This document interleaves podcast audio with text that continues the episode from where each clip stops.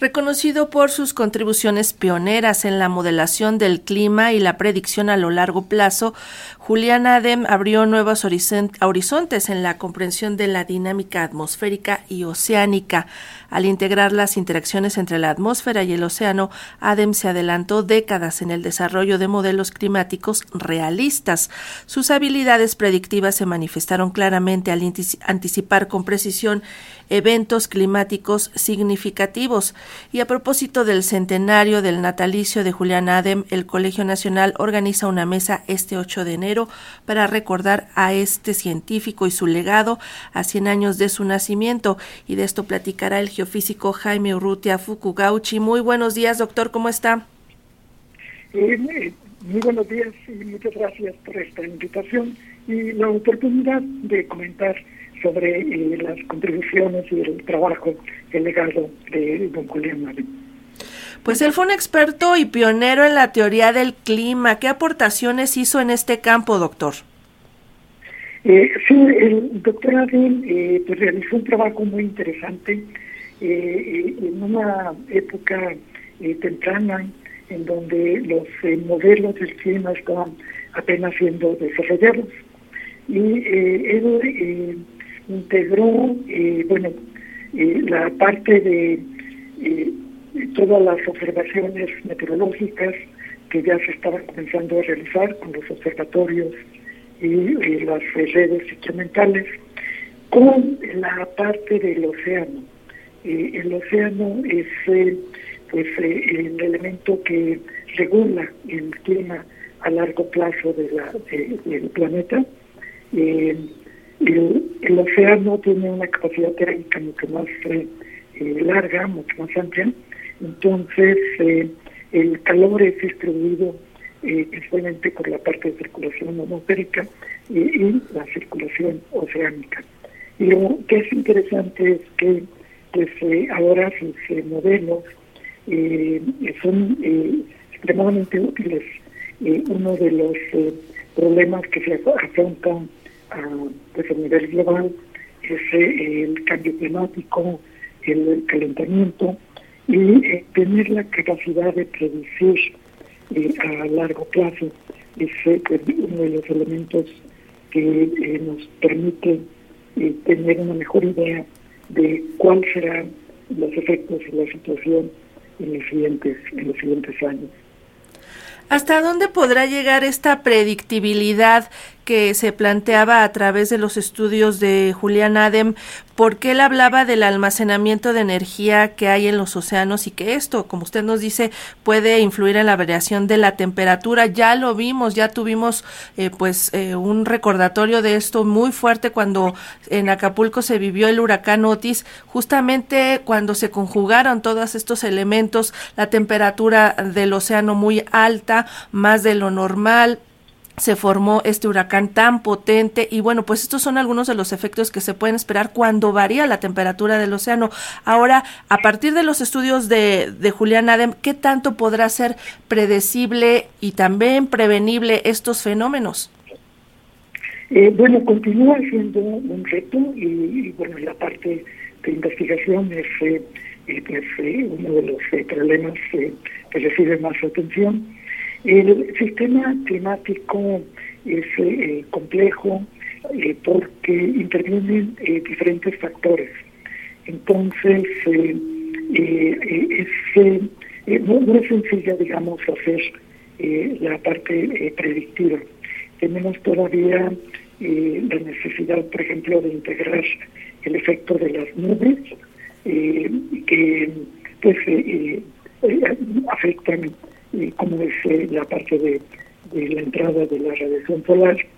Y eh, al igual que las nubes hay otros factores eh, que varían en tiempos cortos y que pues cambian, lo podemos ver de hecho aquí mismo en la Ciudad de México, la forma en que varía la temperatura cuando está nublado, cuando tenemos mayor intensidad de los vientos, y eh, la variación de la temperatura es eh, pues de varios grados.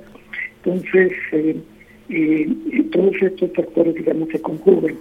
Y la parte que, pues, que se está trabajando es integrar los diferentes elementos del sistema climático en modelos computacionales que nos permitan tener pues, esto que comenta, la capacidad de hacer predicciones a plazos este, más, eh, más largos. La otra parte es eh, em, que los modelos, eh, usando por ejemplo datos satelitales, tienen todavía una resolución pues, de, bastante grande todavía. hay que, si uno quiere ver cómo es la variación en un punto específico, eh, todavía pues esto requiere de hacer una serie de suposiciones e integraciones. Entonces, eh, la capacidad la ido aumentando muchísimo.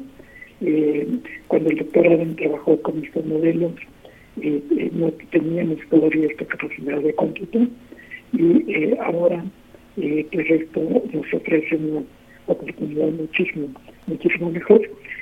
En, el, en este aniversario de su centenario, eh, pues queríamos hecho comentar eh, cómo, eh, cuáles fueron las eh, contribuciones del doctorado y cuáles, digamos, los retos que enfrentamos ahora.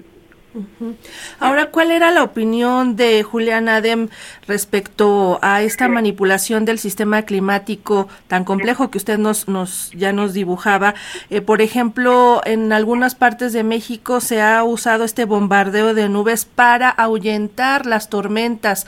En Puebla se sabe de algunos de algunos casos, incluso de empresas automotrices que utilizaban esto para que no lloviera granizo y no se maltrataran los coches que estaban realizando y que tenían al aire libre. Entonces, eh, ¿hasta dónde eh, Julián Adem estaba de acuerdo con esta manipulación o, por el contrario, con el control de emisión, por ejemplo, de gases de efecto invernadero, que eso ya es, ya es a, nivel macro y que tendríamos que trabajar pues todos los países para poder controlar esto, ¿no? Eh, es interesante lo que, lo que comenta el doctor Adem. Ah, bueno, además de de la parte de investigación eh, del desarrollo del modelo climático, del modelo termodinámico del clima, eh, tenía una, un interés muy amplio.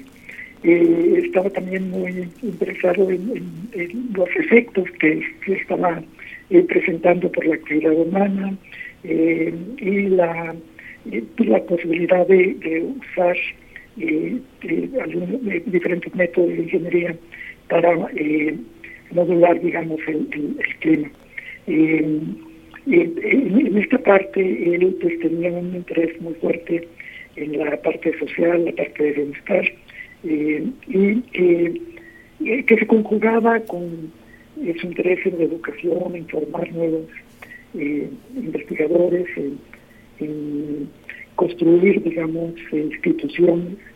él fundó el Centro de, Ciencias de la Atmósfera, que ahora es el Instituto de Ciencias de la Atmósfera y Cambio Climático, y eh, eh, eh por lo que eh, el mensaje que, que, nos deja es que todos estos métodos tienen que ser cuidados y, evitar el, el, problema con mover una parte del sistema climático es que provoca cambios eh, a veces no deseados y a, nivel este, global.